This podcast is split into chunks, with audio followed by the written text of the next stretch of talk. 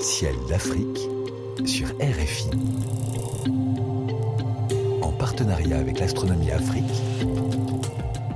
Caroline Lachowski.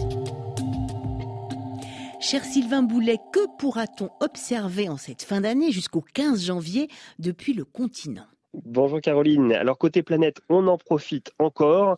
Jupiter est toujours très bien visible en première partie de nuit. Situé entre les constellations du taureau et du poisson, vous ne pourrez pas la rater, surtout si vous regardez son beau rapprochement avec la Lune le 22 décembre au soir. On continue également de voir Saturne, la belle aux anneaux, en toute première partie de nuit dans la constellation du Verseau. Un joli croissant de lune nous rendra visite le 17 décembre et le 14 janvier au soir. Enfin, si vous êtes lève tôt, eh bien vous pourrez observer Vénus brillante dans le ciel du petit matin. Située entre le Scorpion et le Sagittaire, vous devriez également voir non loin, eh bien très proche de l'horizon, la planète Mercure. Et il y aura un joli croissant de lune qui sera dans le coin et accompagnera les planètes du matin le 8 et 9 janvier.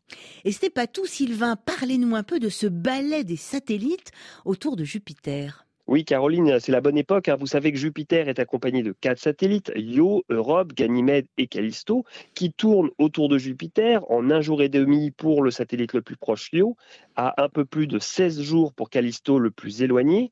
Et depuis la Terre, ben, en fait, il n'est pas rare de voir les satellites passer soit devant Jupiter et alors voir l'ombre se projeter sur le disque jovien, ou soit derrière et voir alors les satellites disparaître.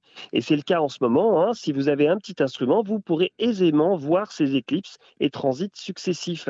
Je ne vais pas vous faire non plus la démonstration aujourd'hui, hein, mais sachez que les satellites de Jupiter ont permis à Olaus Römer, astronome danois qui travaillait à l'Observatoire de Paris, de démontrer eh bien que la lumière avait une vitesse finie. C'est ainsi qu'en 1676, eh bien, mmh. grâce à l'observation de ces éclipses et transits des satellites, eh bien, il calcule pour la première fois la vitesse de la lumière et l'estime à 220 000 km secondes, ce qui est évidemment remarquable quand on sait qu'aujourd'hui que la lumière se déplace à environ 300 000 km Ah oui, remarquable. En 1676, y a-t-il aujourd'hui d'autres phénomènes astronomiques à ne pas rater? Oui, Caroline, comme le mois dernier, eh bien, nous aurons de jolies étoiles filantes durant les 30 prochains jours, de quoi faire de nombreux vœux en cette fin d'année. Alors du 17 au 26 décembre, on pourra voir les Ursides semblant venir de la Petite Ourse. Le pic d'activité aura lieu dans la nuit du 22 au 23 décembre avec quelques jolies étoiles filantes par heure. Enfin, pour commencer l'année prochaine, l'année 2024, vous pourrez observer les quadrantides du 26 décembre au 16 janvier,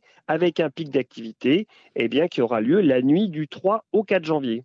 Alors les quadrantrides hein, semblent venir de la constellation du Bouvier, elles sont bien plus actives que les oursides et vous devriez voir quelques dizaines d'étoiles filantes à l'heure.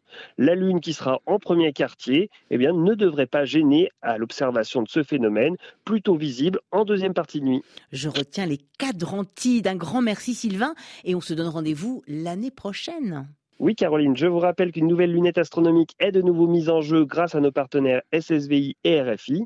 Pour participer, eh bien, c'est très simple. Envoyez sur notre page Facebook L'Astronomie Afrique vos plus belles photos, vos vidéos ou encore un joli texte que vous avez écrit et le gagnant sera annoncé le 15 janvier. Bonnes observations, bon suite à tous et n'oubliez pas, le ciel est le plus grand écran, il suffit de lever les yeux. Merci de nous le rappeler tous les mois. Au revoir Sylvain.